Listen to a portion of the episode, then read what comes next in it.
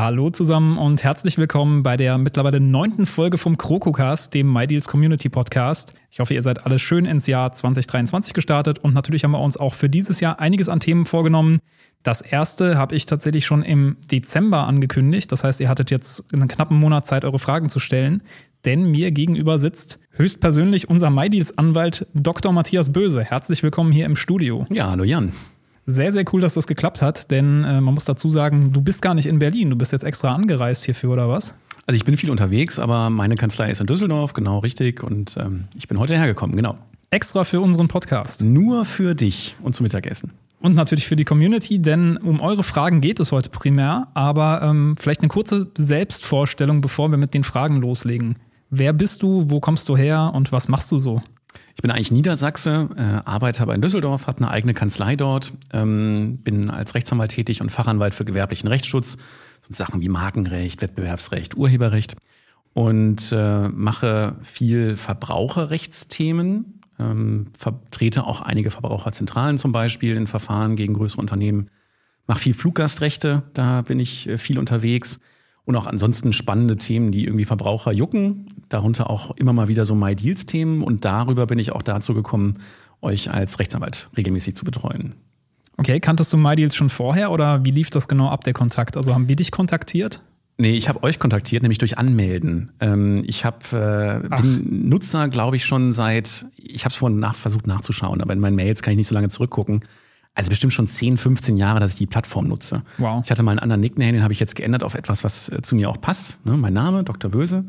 ähm, der, der freundliche Besserwisser in den Kommentaren. Nein, also ähm, Nutzer bin ich schon ganz lange, bin äh, total begeistert von dem Konzept. Das, das hat schon sehr, sehr viele Stunden während äh, Studium, Referendariat, aber auch Berufstätigkeit geschluckt, glaube ich, My Deals. Und ähm, über einen persönlichen Kontakt, über ein paar Ecken äh, kam Fabian immer mal auf mich zu und sagte, hey, ähm, wie sieht's aus? Kannst du uns nicht mal helfen? Und das mache ich jetzt. Okay, und mit was genau hilfst du uns da so? Also pass auf, da können wir die erste Frage schon, äh, die erste sehr äh, passiv-aggressive Frage können wir da direkt integrieren. Von Aluhutträger. Er fragt nämlich, was genau braucht man dich, wenn es hier doch genug Anwälte gibt? In der Kommentarspalte meint er wahrscheinlich. Genau, richtig.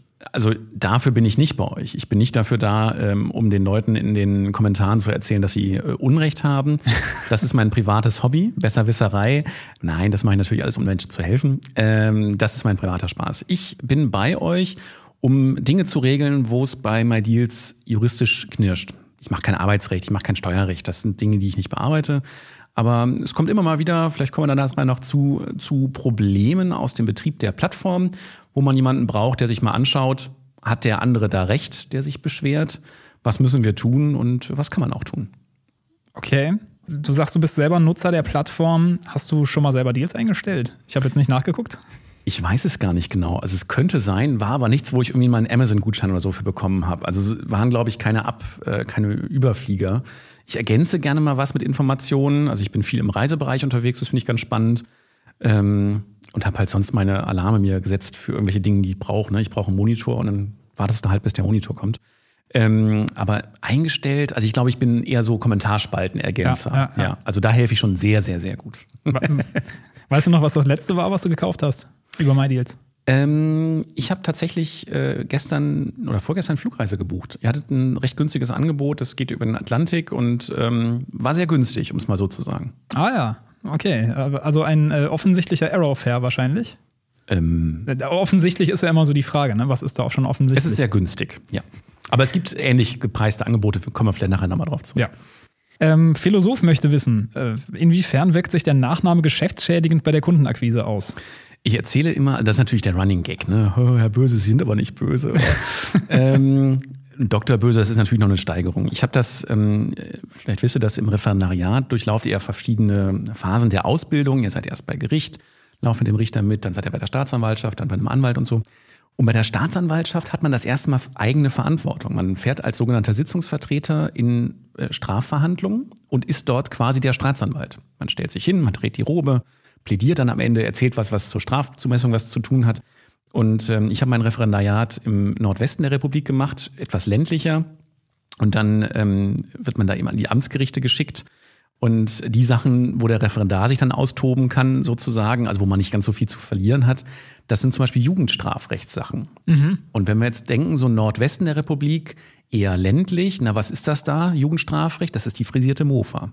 Oh ja. So, und dann Herr Dr. Böse oder Herr Böse damals noch, äh, erheben Sie sich gerne und dann stellt man sich hin und dann erzählt man was. Und ich glaube, der Name hat schon, äh, beim Jugendstrafrecht sagt man einerseits Bestrafung, andererseits aber auch der Erziehungsgedanke ist im Hintergrund.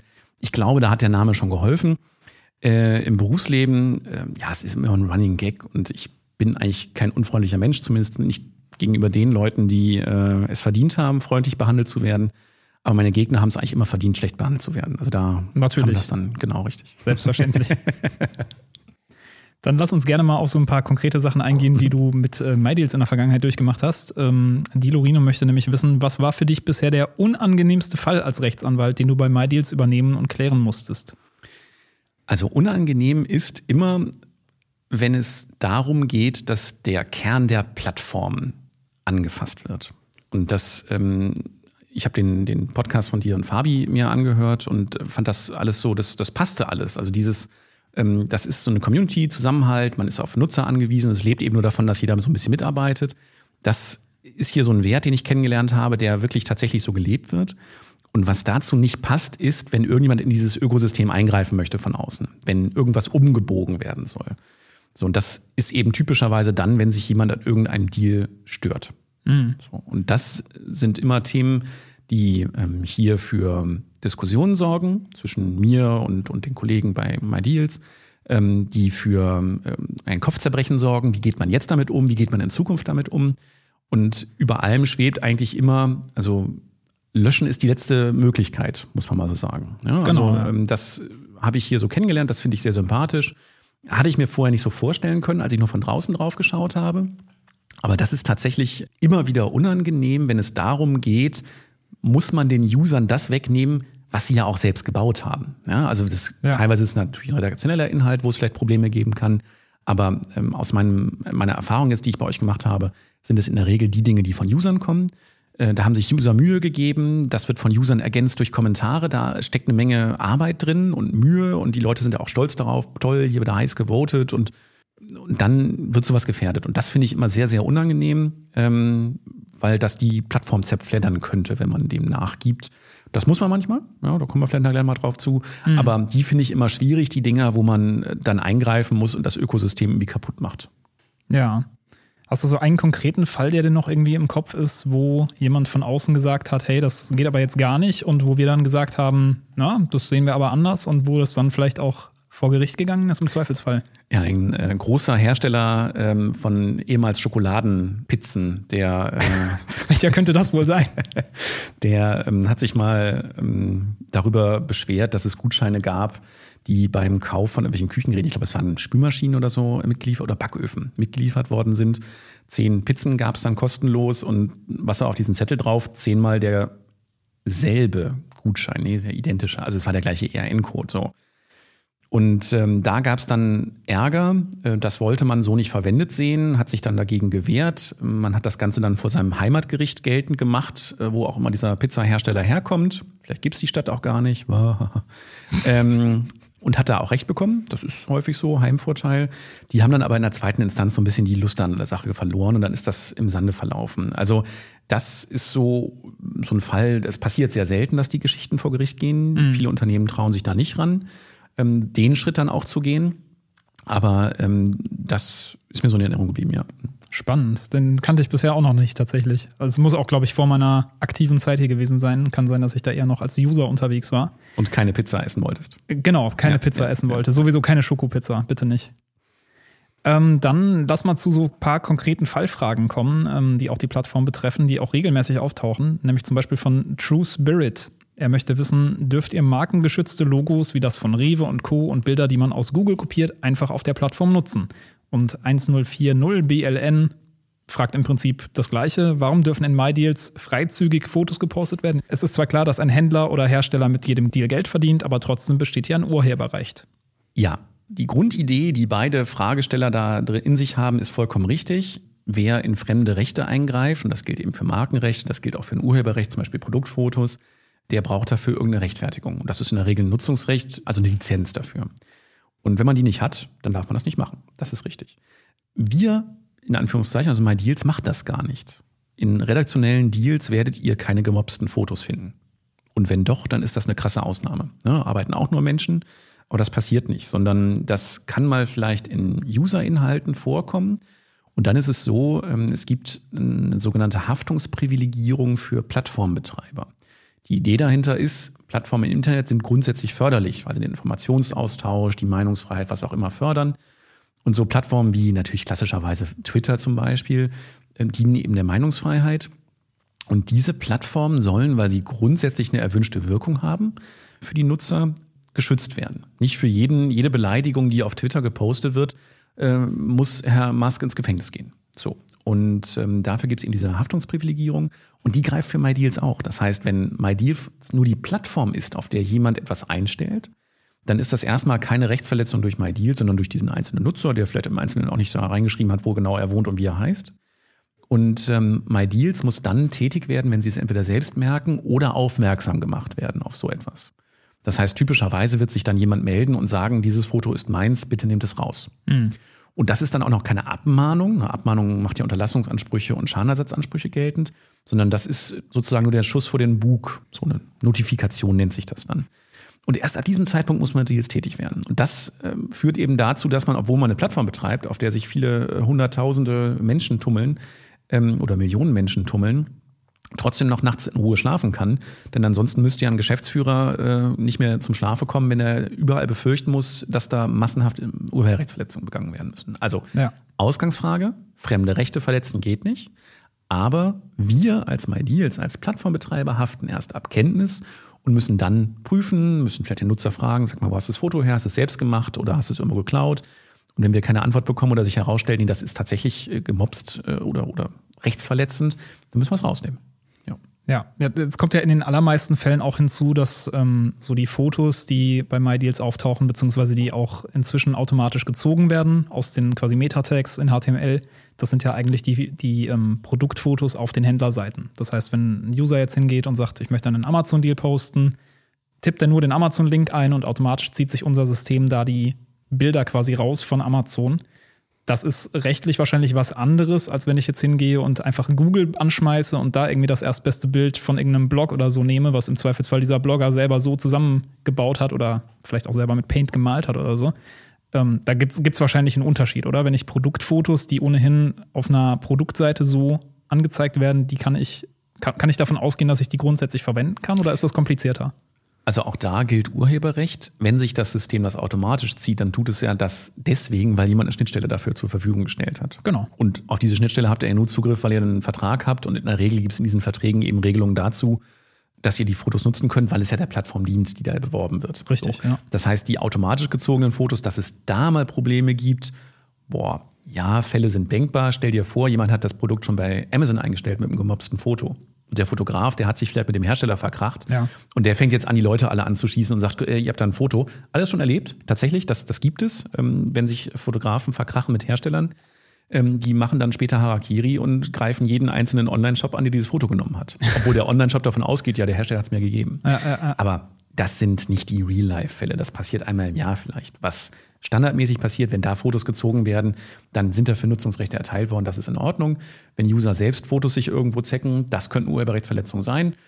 Und da muss MyDeals dann eben tätig werden, in dem Moment, wo sie Kenntnis davon haben. Ähm, und dann müssen sie eben prüfen, passt das oder passt das nicht? Und dann wird das Foto rausgenommen. Ich überlege gerade, ob mir überhaupt irgendein Fall bekannt ist, wo wir pauschal hingehen und Fotos entfernen. Und da fällt mir eigentlich jetzt nur Starbucks ein. Ich glaube, ich habe das schon mal in irgendeiner Folge erwähnt weil Starbucks tatsächlich nicht möchte, dass wir ihr Logo auf unserer Seite verwenden. Ne? Ist natürlich deren gutes Recht. Die können sagen, ich weiß nicht, was deren Hintergründe sind. Vielleicht ist es irgendwie, wir möchten mit diesem Ausverkaufsprinzip nicht irgendwie in Verbindung gebracht werden. Wobei Starbucks ist jetzt in meiner Wahrnehmung auch Kein nicht unbedingt, Premium. ist nicht Louis Vuitton unbedingt. Ne? Da würde ich es vielleicht noch eher verstehen. Aber auf jeden Fall Starbucks möchte das nicht und deswegen laufen alle Starbucks-Deals grundsätzlich erstmal in die Moderation oder zumindest werden kurz nachdem sie gepostet wurden von den Mods einmal kurz angepackt und äh, da wird dann das Logo entfernt, beziehungsweise man kann natürlich auch hingehen, das habe ich teils schon in der Vergangenheit gemacht, wenn ich sowas gesehen habe. Man kann natürlich das Logo übermalen und äh, man kann das natürlich mit irgendwas übermalen, was dann im Zweifelsfall grün-weiß ist. Äh, ja, was dann im Zweifelsfall aber vielleicht auch eine ich sag mal, eine Persiflage ist. Also gerade bei Starbucks gibt es da so schöne äh, Skelettabwandlungen. Dann ist die Frage, ist das dann für die Marke am Ende besser, wenn dann bei jedem Starbucks-Deal, der bei MyDeals auftaucht, dann irgendeine so Skelettfrau zu sehen ist? Das können sich ja die Marken dann mal selbst nee, überlegen. aber vielleicht ist das auch rechtswidrig. Meinst du? da kann man überlegen, vielleicht mit dem Wettbewerbsrecht und so.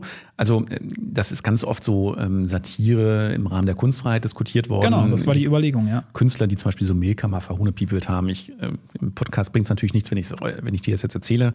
Aber äh, da gibt es Grenzen, klar. Also ähm, ihr macht das ja auch nicht als Künstler, sondern ihr macht das als Plattformbetreiber. Ihr verdient möglicherweise auch Geld mit Affiliate-Links.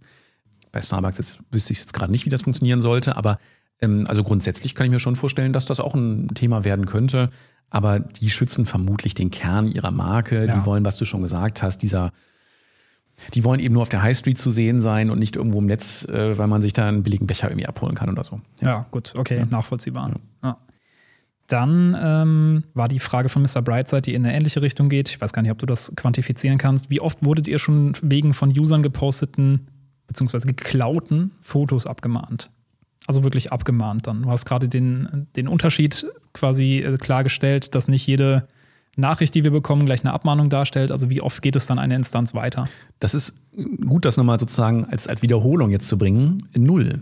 Also bestenfalls null, außer es hat jemand geschlafen, aber das ist mir nicht bekannt. Ja. Der Weg ist eben immer Hinweis, dann schauen wir uns das an und also wir hängen ja nicht an einem einzelnen Foto, sondern was mein Deals ausmacht, ähm, ist der, der Deal selbst und nicht das Foto, was da jetzt drin ist. Das heißt, genau. das fliegt dann im Zweifel raus, ähm, außer das Foto. Also ich kann mir keinen Fall vorstellen, wo das Foto jetzt der, der Hit an der ganzen Geschichte wäre.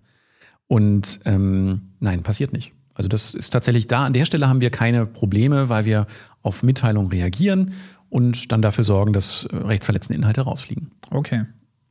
Dann aber natürlich ein anderer Fall, der auch durchaus vorkommen könnte. Ähm, von Randale Herbert die Frage: Gab es schon mal eine Anzeige von einem User gegen einen anderen User? Hier gibt es ja manchmal Streiche auf der Plattform, wo wir dann Daten rausgeben mussten. ja, man kann es auch Betrug nennen. Klar, also das ist ähm, bei MyDeals nicht anders als im wahren Leben. Da gibt es auch Leute, die da nicht so ehrlich vorgehen. Also ich kenne das aus meinem Umfeld, dass es mal Diskussionen gab über irgendwelche Kreditkartenwerbungsprämien, die da nicht geflossen sind und so. Das ist dann schon ärgerlich. Ja, also MyDeals ist äh, kein Selbstbedienungsladen für irgendjemanden, der irgendwelche Daten haben möchte. Aber na klar, auch MyDeals richtet sich nach den geltenden Gesetzen und wenn ein Beschluss oder eine ähnliche Rechtslage da ist, die dazu führt, dass wir das herausgeben müssen, dann wird herausgegeben. Das ist auch in der Vergangenheit passiert. Ähm, der Punkt ist, MyDeals ist nicht Facebook oder äh, was es sonst für Datenkraken da draußen gibt, sondern ähm, hier wird, werden die Daten verarbeitet, die erforderlich sind, damit man an der Plattform teilnehmen kann. Und wer in sein Profil nicht ein Foto von seinem Personalausweis reinstellt, der ja, wird im Zweifel nicht unfassbar viele Daten haben, die man beauskunften könnte. Ja. Das ist einerseits natürlich charmant, weil ähm, viele ja sehr datensensibel mit äh, heutzutage sind und gar nicht so unfassbar viele Angaben rausgeben wollen. Andererseits verleitet das natürlich auch ein Stück weit dazu, ähm, so eine Plattform für Betrugsversuche zu nutzen. Ich habe nicht den Eindruck gewonnen, dass das ein riesengroßes Problem ist. Ich habe nicht den Eindruck gewonnen, dass es in den letzten Jahren stark zugenommen hat. Aber ja, es gab sehr vereinzelte Fälle, in denen aufgrund eines gerichtlichen Beschlusses Daten herausgegeben worden sind, die dann auch nicht sonderlich sagen wir, aussagekräftig waren. Aber ähm, das passiert, genau. Es gibt auch immer wieder Anfragen von einzelnen Polizeidienststellen, die dann irgendwelche Daten haben wollen, ähm, wo man eben sagen muss, ja, gibt bestimmte Voraussetzungen dafür, die herauszugeben. Und im Übrigen macht euch nicht die Mühe, wir können euch eh nicht viel sagen. ja. Und wahrscheinlich haben die dann schon meistens keine Lust mehr, wenn sie das so hören. Genau, richtig. Ja. Dann eine Frage, die regelmäßig gestellt wird auch, beziehungsweise wo ich mich auch teils schon selber gefragt habe, wie dann da die Rechtslage aussieht. Ähm, Massive75 möchte wissen, Hallo Herr Böse, ist es legal, einen Preisfehler zu posten und im Internet zu verbreiten? Auf welche Weise könnte ein Dealersteller rechtlich dafür belangt werden? Oder liegt es nur an der Anonymität in einem Online-Forum, dass viele Händler gar nicht erst dagegen vorgehen und versuchen, die Identität und persönlichen Daten rauszufinden, weil es einfach zu aufwendig und umständlich wäre? Was sieht die Gesetzgebung in diesem Fall vor? Was ist denn ein Preisfehler?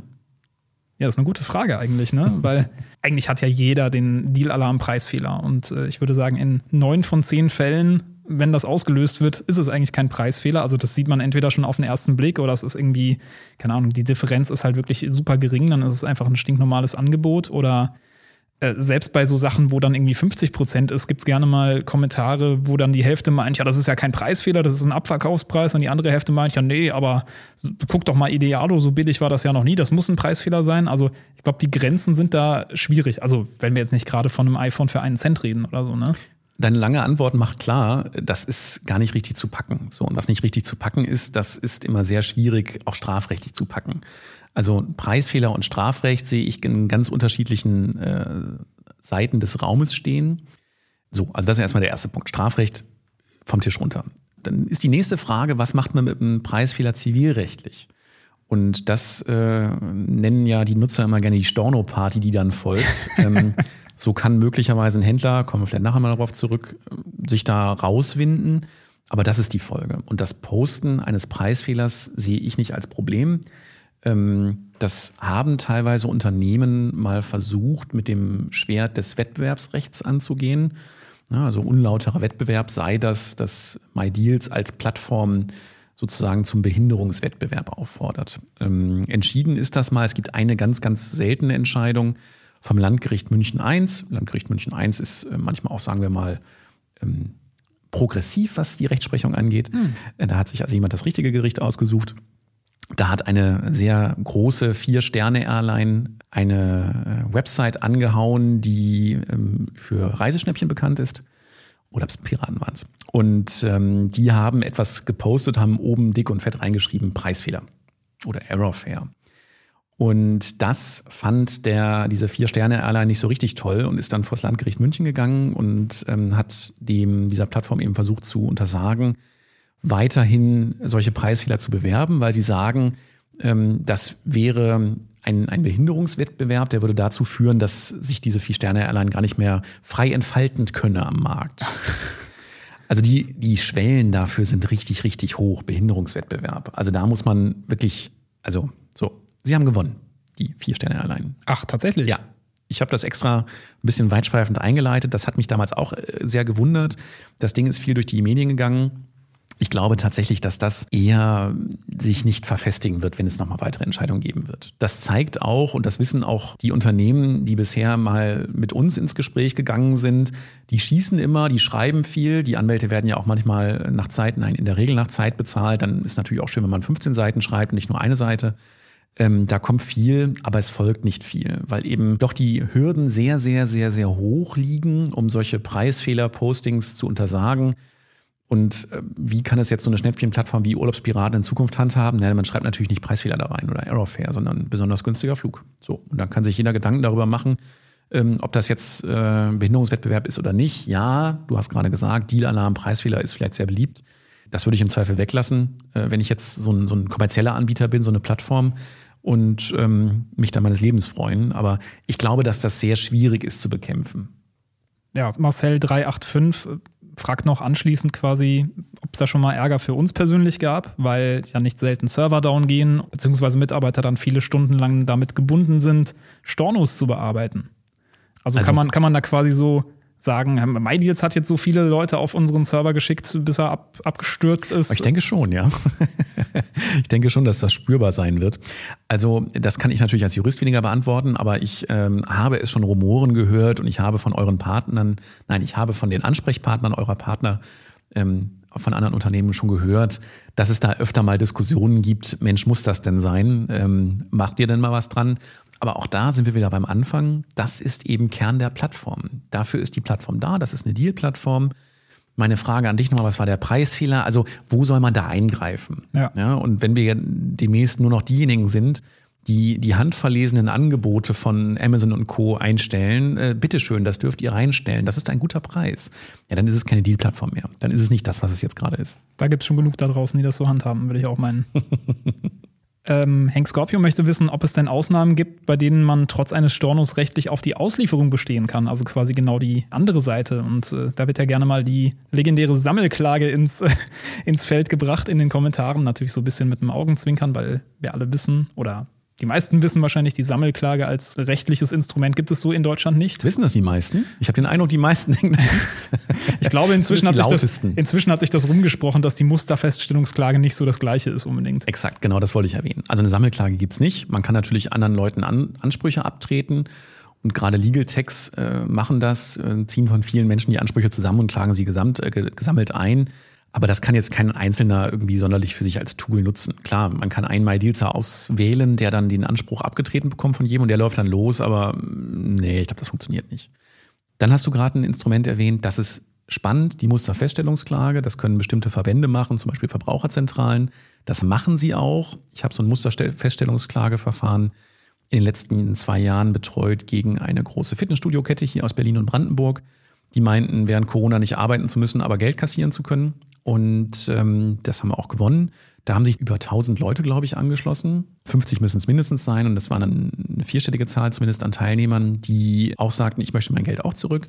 Die haben kein Kostenrisiko dadurch. Die laufen sozusagen auf dem, dem Pfad der Verbraucherzentrale dann zum Beispiel mit und profitieren dann nachher von dem Ergebnis. Das ist eine Möglichkeit. Ich habe, glaube ich, eines der ersten zehn Verfahren mitbetreut. Diese Musterfeststellungsklage gibt es erst seit ein paar Jahren, ist eben nur ein Tool für die Verbraucherzentralen und, und gewisse andere Verbände. Ist sehr, sehr, sehr aufwendig, ist auch teuer. Bekanntester Fall war der äh, Dieselskandal gegen Volkswagen, hat die Verbraucherzentrale ah, gemacht. Ein riesen, riesen, riesen Verfahren. Äh, da war mein Fitnessding ein guter Einstieg für mich, um das mal kennenzulernen, so als Einzelanwalt, aber hat viel Spaß gemacht und war jetzt auch erfolgreich. Also das ist die Möglichkeit, wie man sowas bündeln kann. So, aber weil jetzt irgendjemand nicht sein Samsung-Handy bekommt, obwohl es ihm versprochen worden ist, wird die Verbraucherzentrale keine Musterfeststellungsklage dafür hochziehen. Ähm, das ist also eher schwierig, da müssen dann die einzelnen Nutzer ihre Ansprüche durchsetzen. Und da bin ich auch in der letzten Zeit öfter mal so aufgetreten oder in den letzten Jahren immer mal wieder bei solchen äh, Problemen, wenn Händler nicht liefern wollten. Und dieses Preisfehlerkonstrukt, da gibt es ein paar Irrtümer. Also erstes Problem, Sammelklage. Gibt es nicht. Das ist so ein Irrtum. Zweites Problem, was häufig durch die Foren schwirrt, ist, ja, aber ich habe doch auf Bestellen geklickt, jetzt habe ich einen Vertrag, die können mir das nicht wegnehmen. Nee, das ist Blödsinn. Für einen Vertrag brauchen wir zwei Willenserklärungen. Ich möchte gerne, ja, du kriegst. Ne? Angebot und Annahme, die brauchen wir. Die müssen auch korrespondieren, die müssen auch in einem gewissen zeitlichen Zusammenhang erfolgen, äh, denn sonst ist das Angebot irgendwann verfallen. Und ähm, alles, was wir erstmal so in Online-Shops sehen, ist kein Angebot, wo jemand nur noch Ja sagen muss. Ja, kriegst du. Sondern das ist ein sogenanntes Invitatio ad offerendum. Die Einladung, erst ein Angebot abzugeben. Das heißt, wenn du in einem Online-Shop auf Jetzt kaufen drückst, ist das nicht die Annahme des Angebots des Verkäufers, sondern das, was du durch den Klick erklärst, ist erst das Angebot. Ich hätte gerne. Ach, ich gebe das Angebot ab quasi. Du gibst das Angebot ab. Und daraufhin muss der Händler dann sagen, du kriegst. Ja, ist in Ordnung. Hm. Das heißt, nur weil jemand auf jetzt zahlungspflichtig bestellen gedrückt hat, hat er keinen Kaufvertrag. Und danach wird es ein bisschen fummeliger. Wann kommt so ein Vertrag zustande? Natürlich, wenn der Händler mitteilt, ja, wir nehmen Ihr Angebot an. Machen die wenigsten Händler heutzutage. Wann kommt er auch zustande? Durch Versendung der Ware zum Beispiel. Haben schon manche Händler gemacht. Mhm. Also wer eine Bestellung reinbekommt, daraufhin die Ware versendet, der hat das Angebot auf Abschluss eines Kaufvertrages angenommen, dann haben wir einen Kaufvertrag. Was dann noch möglich ist, gucken wir uns gleich an. Und die dritte Möglichkeit, die ist so ein bisschen mehr verborgen. Wer eine Zahlung verlangt, der bringt damit zum Ausdruck, dass er den Vertrag als geschlossen ansieht. Das heißt, wenn du auf Sofort kaufen drückst und der Händler dann sagt, bitte zahle, ist das die Annahme deines Angebotes. Das heißt, wenn ihr einen besonders günstigen Preis im Netz entdeckt, ist es nicht sinnvoll, dem Händler das Geld möglichst schnell irgendwo hinzuschmeißen, PayPal, Kreditkartenzahlung, äh, was gibt es alles für mögliche Zahlungsmöglichkeiten, sondern per Vorkasse. Vorkasse im Sinne von, der fordert es an. Denn Aha. die meisten Shops sind an der Stelle schlecht gestaltet. Wenn ihr eine Vorkassebestellung durchführt, kriegt ihr innerhalb von Sekunden, wenn nicht, ja, vielleicht Minuten, eine E-Mail, bitte überweisen Sie. Und ein Händler, der sagt, bitte überweisen Sie, der hat das Angebot auf Abschluss eines Kaufvertrages angenommen. Also die Leute, die meinen, oh, es muss jetzt möglichst schnell da sein. Nee, nee, nee, nee, nee, darum geht es gar nicht. Es muss möglichst schnell angenommen werden, damit ihr erstmal einen Kaufvertrag habt. Spannend auch, manche Shopsysteme haben, nachdem der Kunde bestellt hat, erstmal nur mitgeteilt, hallo, wir haben Ihre Bestellung erhalten. Das ist noch keine Annahme. Haben dann zur Zahlung aufgefordert, dann haben die Kunden bezahlt. Dann hat der Händler gesagt, es war ein Preisfehler, sorry, äh, will ich mich nicht mehr dran gebunden sehen. Das könnte vielleicht eine Anfechtung gewesen sein, was das ist, kommen wir gleich zu. Und dann hat er einen Tag später die E-Mail rausgeschickt, als das Geld auf dem Konto einging. Ja, super, Sie haben bezahlt, Ihre Ware geht bald raus. Weil es automatisiert wieder gemacht ja. hat. Also, wenn ihr einen besonders günstigen Preis habt, unterm Strich, immer schön per Überweisung zahlen. Nein, nein, nicht sofort Überweisung. Überweisung. Ihr kriegt eine Aufforderung, überweist das. Das ist das beste Zahlungsmittel, um eine gute Ausgangsposition zu haben, um später vielleicht dieses sehr günstige Produkt zu erhalten. Also, zweiter Irrtum war, durch Klicken kommt noch kein Vertrag zustande, sondern erst später. So, und dann kommt der dritte Irrtum. Ja, war ein Preisfehler, kann der anfechten. Anfechtung ist tatsächlich ein Instrument, was das BGB kennt, gibt es auch in ganz vielen anderen Rechtsordnungen. Äh, BGB, Paragraph 119 folgende. Die Idee dahinter ist, wenn sich jemand bei der Abgabe seiner Willenserklärung irrt, weil er sich zum Beispiel verklickt, verschreibt, verspricht, sich was anderes vorstellt, das sind so diese Lehrbuchbeispiele im ersten Semester Jura, dann kann er unverzüglich nach Bemerken, das ist unverzüglich, vielleicht ein paar Stunden, Tage, maximal zwei Wochen so um den Dreh, dem anderen mitteilen, du, ich habe mich vertan, das wollte ich so nicht, ich fechte den Vertrag hiermit an. Und damit entfällt der Vertrag mit Rückwirkung. Das heißt, er hat niemals bestanden. Und diese Anfechtungserklärung, die hinkt bei manchen Unternehmen. Ich habe einen Fall betreut gegen einen Reiseveranstalter aus München und der hat eine Reise verkauft. Das war irgendwie noch in der Corona-Pandemie-Phase. Eine Woche Italien, irgendwo so auf dem Lande für, weiß nicht, 500 Euro oder so, das Hotel. Mhm ist nicht total außerhalb Nö. dessen, was man sich so vorstellt. Wenn es jetzt fünf gewesen wären. Ne? Ja, auch bei einer großen, lauten Plattform mit so einer Familie, die in der Werbung mal auftaucht, gebucht, wo dann dick und fett steht, wir sind die billigsten. Und dann haben die halt darauf vertraut, dass das für 500 Euro in Ordnung ist. Und das fand dann der Veranstalter noch nicht mehr so cool und hat dann irgendwie später offengelegt, das hätte eigentlich irgendwie 3000 Euro kosten müssen, hat dann angefochten. Und was hat er dann im Verfahren erklärt? Der hat erklärt, der hat sich gar nicht geirrt, der hat sich gar nicht vertippt. Was hat er gemacht? Der hat von seinem ähm, Reseller einen Preis angeliefert bekommen und hat einfach seine Marge, ich glaube 17 Prozent oder so, draufgeschlagen. Das heißt, all das, was dieser, wo meiner gebucht hat, bei dem Veranstalter, all das, was er gemacht hat, hat der Willensfehler frei gemacht. Der hat gesagt, auch ich muss Einkauf bezahlen, 400, ich schlage 17 Prozent drauf, dann habe ich 400 äh, irgendwas Euro. Das heißt, der hat sich gar nicht geirrt. Und solche Punkte können ein interessanter Ansatzpunkt sein, wenn ein Shop, also erste Voraussetzung, ihr habt den Vertrag wirklich geschlossen, Angebot und Annahme, wenn ein Shop dann erklärt, wir hatten Irrtum, wir fechten an, zu gucken, was ist denn da eigentlich passiert intern. Mhm. Ich meine, wenn der eine Ziffer vergessen hat, 112 ähm, Euro statt 1112 Euro, das ist ein Fall vertippen, das stinkt schon sehr danach, dass er sich rauswinden kann. Aber nicht alles, was zu billig ist, berechtigt zur Anfechtung. Also da muss ein Händler möglicherweise nochmal nachlegen, muss vernünftig kommunizieren, was passiert ist. Vielleicht verplappern die sich auch. Also ähm, so einfach ist das nicht aus dem Preis wieder rauszukommen. Und ich habe schon einige günstige Angebote für meine Mandanten auch durchsetzen können. Äh, letztes Jahr noch gegen Konrad Elektronik. Die haben in ihrem Online-Shop irgendwie äh, Produkte neu eingepflegt. Und dann war es auf einmal ein Fünfer-Set statt ein Einer-Set und der Preis ist aber gleich geblieben. So, und dann haben die nicht rechtzeitig angefochten, haben den Grund nicht richtig darlegen können und so. Ja, Moral von der Geschichte, Fünfer-Set muss rausgegeben werden. Also das geht durchaus. Nicht jeder sehr günstige Preis, den ein Händler nachträglich blöd findet, muss sich der Kunde auch mit abfinden, dass er es nicht bekommt, aber ist nicht ganz so einfach. Das ist spannend. Gerade so die Sache mit der Überweisung. Das fand ich jetzt richtig spannend, weil das habe ich so tatsächlich noch nie gelesen. Normalerweise wird immer von Überweisung massiv abgeraten. Ne? Also in der Kommentarspalte heißt es immer, ja, schnell mit PayPal, am besten, keine Ahnung, PayPal Express, weil dann geht das heute noch raus und ja gut, aber es bringt euch nicht viel, weil, ähm, wobei, jetzt ist die Frage, wenn es dann verschickt wurde, du sagtest, mit dem Verschicken der Ware kommt ein Vertrag zustande. Jetzt weiß ich aber aus der Vergangenheit, dass auch durchaus schon bereits äh, verschickte Ware dann wieder zurückgefordert wurde. Wie sieht es denn da rechtlich aus? Wenn du einen wirksamen Kaufvertrag hast, brauchst du die Ware nicht rausgeben. So, dann muss der Händler hinter dir herlaufen, muss dich verklagen auf Herausgabe mit dem Argument, ich habe den Vertrag wirksam angefochten. Und dann muss er sich strecken. Ob das ein Händler macht, habe ich noch nicht erlebt. Nochmal die Idee, ja, es gibt Shops, wo der Versand vielleicht sehr, sehr schnell erfolgt. Oder es gibt Shops, wo man vielleicht sogar selbst abholen kann. Mir fällt ein großer Elektronikhändler ein, der für äh, bunte Stores in den Innenstädten bekannt ist. Da kann man dann irgendwie eine Filialabholung machen und da mag mhm. es vielleicht sinnvoll sein, mit PayPal zu zahlen und sich sofort auf den E-Roller zu schwingen, um dann dahin zu gehen und zu sagen, äh, bitte rausgeben. So. Ja, okay, gibt Sinn. Ja. ja, das ist vielleicht taktisch eine Idee. Aber ansonsten, wenn man auswählt, ich zahle per Überweisung, verspreche ich dir, in neun von zehn Fällen wird der Händler zu dir sagen, innerhalb von fünf Minuten nach deiner Bestellung bitte überweise. Und damit ist ein Vertrag zustande gekommen. Und dann muss der Händler diese doch deutlich höheren Anforderungen der Anfechtung gehen. Ansonsten muss er sich nur zurücklehnen und sagen, ja, ich habe das nie angenommen, hier hast du dein Geld zurück und fertig. Da gibt es keine Diskussion, was für ein Grund da ist, was auch immer. Mhm. Der Händler kann sich einfach überlegen, nehme ich das Angebot an oder nicht. Der muss dann das Geld halt zurückschicken, was du mit PayPal ihm hingedrückt hast sozusagen. Aber ähm, da ist der Händler fein raus. So werden Händler auch heutzutage beraten. Also ich berate auch Online-Shops, denen sage ich da schon, wie das laufen muss. Also da ist es echt schwierig. Mit der Bestellung mit Zahlung per Überweisung, glaube ich, ist das für Nutzer rechtssicherer, günstige Produkte zu bekommen. Interessant. Okay.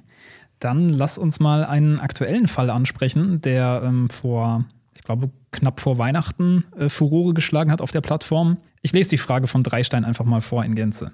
Wie bewertest du die CB-Thematik bei Müller, beziehungsweise allgemein das unerlaubte Veröffentlichen von Aktionscodes oder ähnliches hier auf der Plattform? Hat das Ganze in irgendeiner Art und Weise rechtliche Relevanz oder ist das nicht MyDeals Problem? CB, muss man dazu sagen, ist Corporate Benefits und in dem konkreten Fall ging es darum, es wurde ein äh, Corporate Benefits Gutscheincode auf MyDeals geteilt, der auch schlauerweise nicht individualisiert war. Das heißt, wenn man einen Corporate Benefits Account hatte, hatte man Zugriff auf diesen Gutscheincode, aber wie das halt so ist bei uns, die Leute finden relativ schnell raus, dass da eine EAN draufsteht, die bei jedem gleich aussieht. Das heißt auf gut Deutsch, du brauchst eigentlich gar keinen Corporate Benefits Account, sondern kannst auch einfach nur diese EAN nehmen und äh, kannst damit theoretisch in den Laden dackeln und kriegst dann da deine, ich glaube, es waren 20 Prozent oder 25 Prozent oder so. Wer bei Corporate Benefits mitmacht, der hat sich denen gegenüber vertraglich verpflichtet, solche Sachen nicht weiterzugeben. Das heißt, wer solche Sachen doch einstellt, der kriegt vielleicht von Corporate Benefits mal Post und wird gebeten, sowas zu lassen. Peter 127. Okay, aber das mail.ru. Das, das ist aber dann, das betrifft dann denjenigen, der das einstellt. Ja, genau. Die Plattform, ähm, da gehen so ein bisschen die Ansichten auseinander. Es gibt die eine Ansicht, äh, die sagt, das ist alles ganz schrecklich. Die geht dann aber nachher nicht vor Gericht. Und die andere Ansicht, das bin ich. Äh, und der sagt, äh, das ist erstmal grundsätzlich in Ordnung. Wir haben keinen Vertrag mit Corporate Benefits. Wir haben uns nicht zur Verschwiegenheit verpflichtet. Das ist eine reine, nennt sich eben schuldrechtliche Vereinbarung zwischen dem einzelnen Nutzer von Corporate Benefits und Corporate Benefits selbst. Da haben wir nichts mit zu tun. Man kann sozusagen nicht aus einem relativen Recht, also das haben die beiden unter sich besprochen, ein absolutes Recht machen. Zum Beispiel Eigentum, das ist mein Glas, was ich hier in der Hand halte, das ist meins dir gegenüber, Fabian gegenüber und allen anderen Leuten gegenüber. Das ist absolut. Ne, ein Urheberrecht zum Beispiel ist auch ein absolutes Recht, da muss jeder drauf achten. Aber wenn wir beide irgendwas besprechen, äh, untereinander für uns vereinbaren, ähm, dann ist das eben gegenüber Dritten nicht wirksam. Das heißt, da kann man erstmal nicht vorgehen. So meine Ansicht. Man versucht dann, das versuchen auch die Unternehmen, andere Vehikel zu finden. Also gehst du mit Zahnschmerzen zum Urologen, dann wird er auch eine Lösung haben, die der Urologe irgendwie angehen kann. Das ist so ein bisschen die Idee dahinter. Die Ideen, die dann die Unternehmen teilweise spinnen, ist, oder ist unser Logo drauf? Markenrecht. Gut, dann werden wir darauf hingewiesen, machen es weg. Oder ist ein Foto drin, da haben wir die Urheberrechte. Ja gut, dann machen wir das Foto halt weg. Und eine Kombination aus dünnen und dicken Balken oder aus ein paar Ziffern hat keinen Urheberrechtsschutz.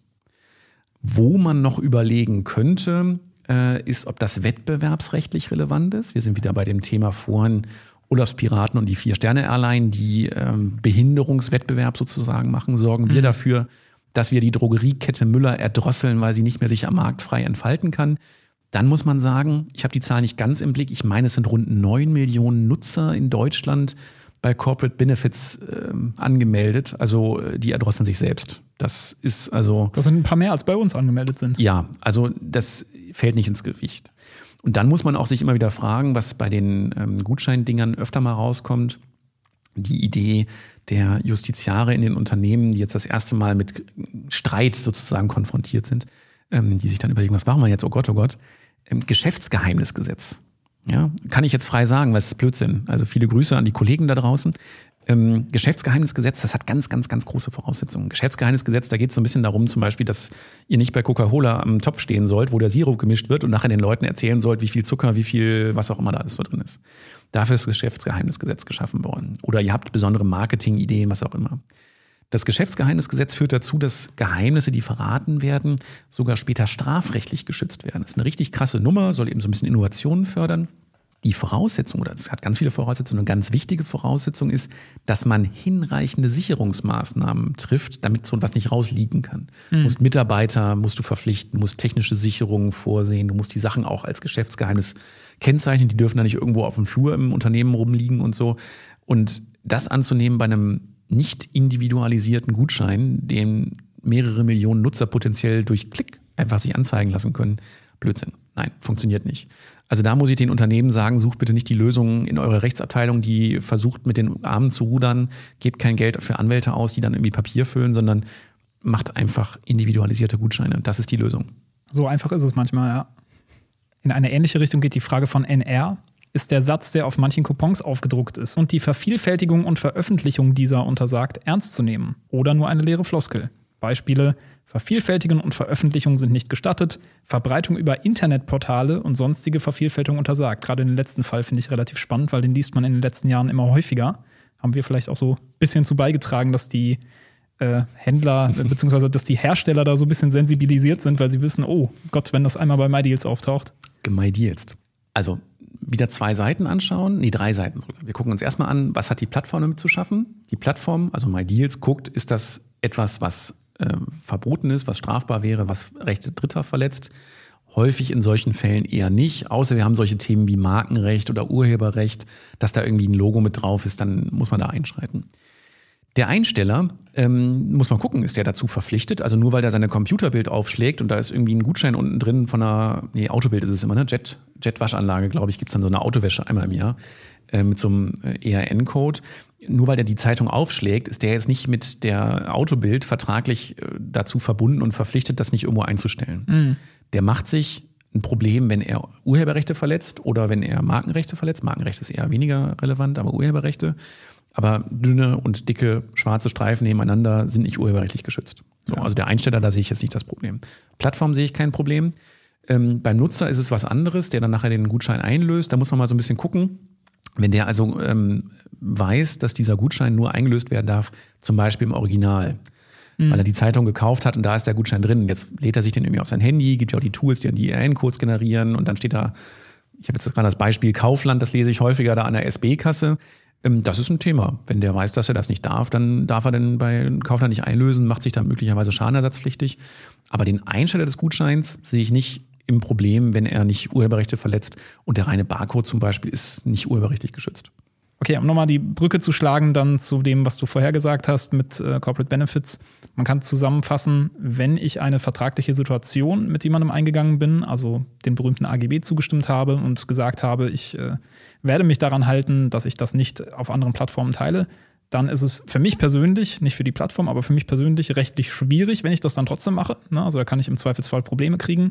Wenn ich aber durch Zufall irgendwo, keine Ahnung, an einer Plakatwand oder so einen EAN-Code finde, wo dann draufsteht, ja, bitte nicht im Internet einstellen, dann hat das keinerlei rechtliche Relevanz. Also kann ja jeder was draufschreiben, wo er lustig ist, aber genau. bin ich nicht dran gebunden. Genau. Okay, ja. Grenze im Urheberrecht und so, aber ja. Genau, okay. Das ist eher selten der Fall. Vielleicht nochmal kurz schwarze Null. Die Frage von ihm ist nämlich äh, eigentlich ähnlich, aber ich bin mir nicht sicher, ob da ein kleiner Unterschied besteht. Deswegen ähm, stelle ich sie trotzdem mal.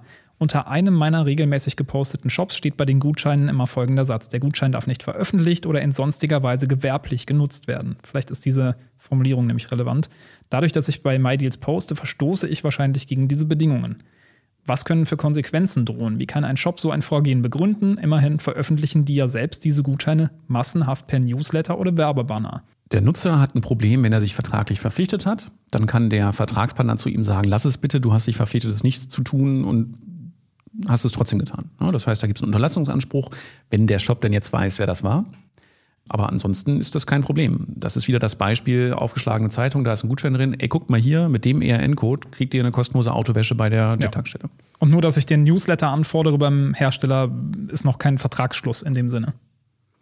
Außer ich habe da irgendwo auch tatsächlich einen Vertragstext. Das, also bei einer Newsletter-Anforderung, wenn das gut gemacht ist, dann wird ein Unternehmen vermutlich schon reinschreiben, dass der Gutschein bei der Anmeldung schon reinschreiben, dass der Gutschein nicht weitergegeben werden darf. Und das wäre ein Vertrag. Doch, das wäre eine Verpflichtung, die man vertraglich übernommen hat. Ah, okay. Äh, dass man es da nicht einstellt, das wäre dann schon nicht in Ordnung. Ja. Okay, verstehe.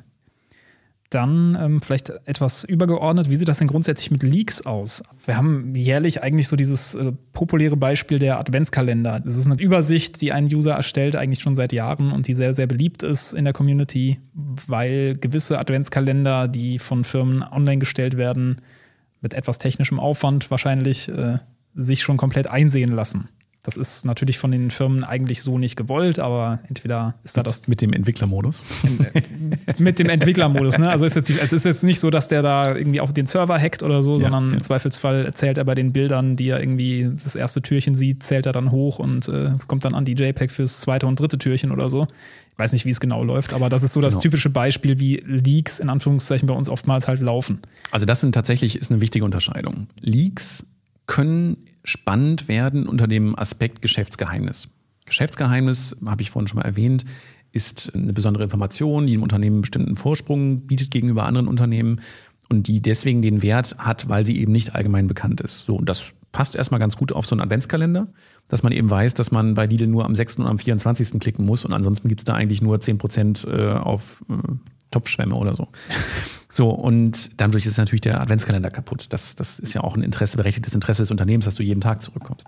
Und da muss man eben unterscheiden, ist das besonders geschützt gewesen, wenn da jemand nur den äh, Entwicklermodus anmacht und sieht, äh, oh, Tag 6 äh, ist der Grill zum halben Preis, dann ist das nicht besonders geschützt. Mhm.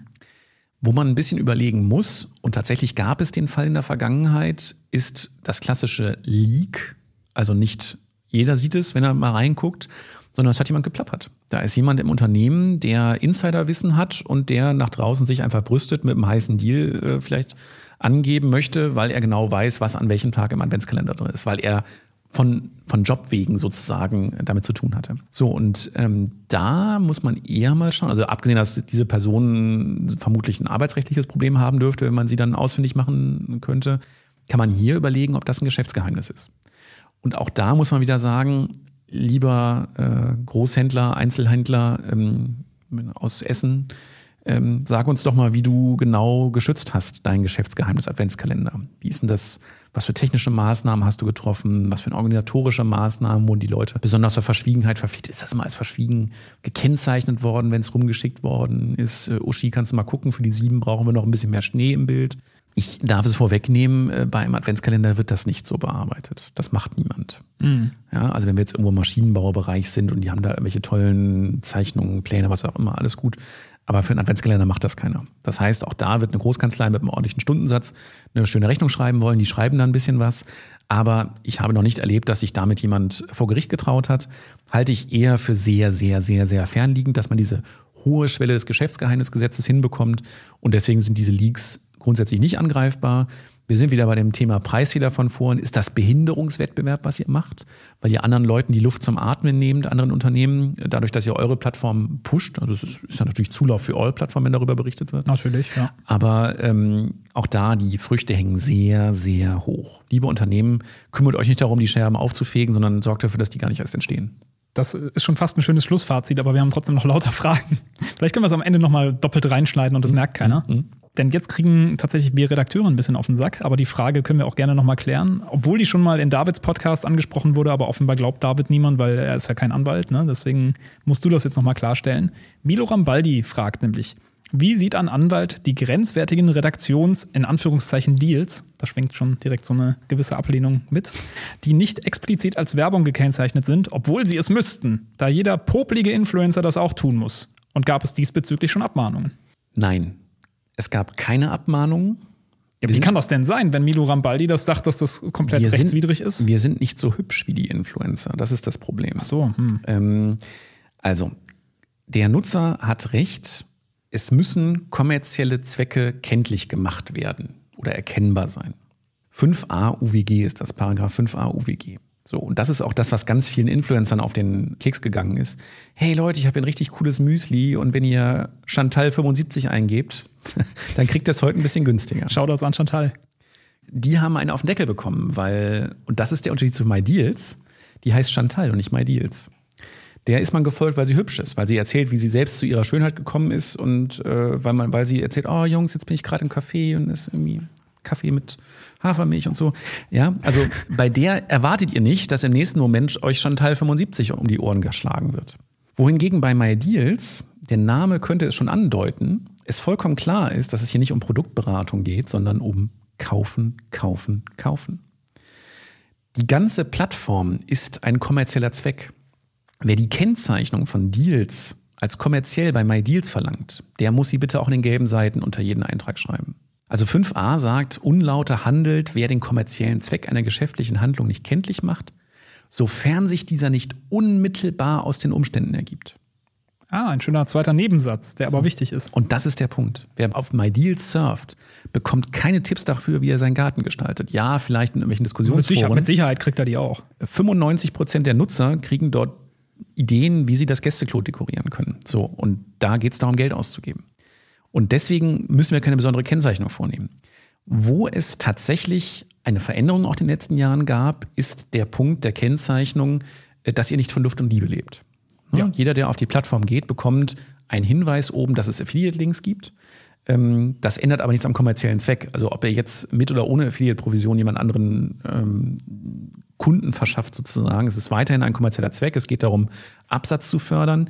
Ja, also auch wenn ihr einen Deal postet, wo ihr überhaupt nichts von habt, also ich gehe mal davon aus, dass wenn ihr diesen äh, Corporate Benefits Müller Deal da äh, laufen hattet, Müller wird nicht euch ein Prozent abgeben von dem, was da jetzt an Seife verkauft worden ist. Da habt ihr überhaupt nichts von.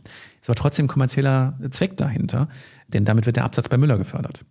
So, und deswegen brauchen wir keine Kennzeichnung, weil MyDeals klar erkennbar nach außen darauf gerichtet ist, dass Leute etwas kaufen sollen. Man geht zu MyDeals, wenn man was kaufen möchte. Und deswegen muss es keine gesonderte Kennzeichnung geben. Ich finde die Kennzeichnung sinnvoll, dass ihr von Affiliate-Provisionen lebt. Das finde ich schon irgendwie sinnvoll, dass es mit dabei steht. Ob das muss, ja, weiß ich nicht ganz genau. Auch ohne Provision wäre es eben kommerzieller Zweck, den ihr verfolgt. Aber es muss keine gesonderte Kennzeichnung erfolgen, dass hier irgendwo Werbung gepostet wird. Mhm. Aber wo Milo Rambaldi jetzt wahrscheinlich darauf antworten wird, ja, aber Moment mal, die Redaktion, das ist ja ein Unterschied, die Redaktion kriegt ja von den Händlern die Angebote zugespielt.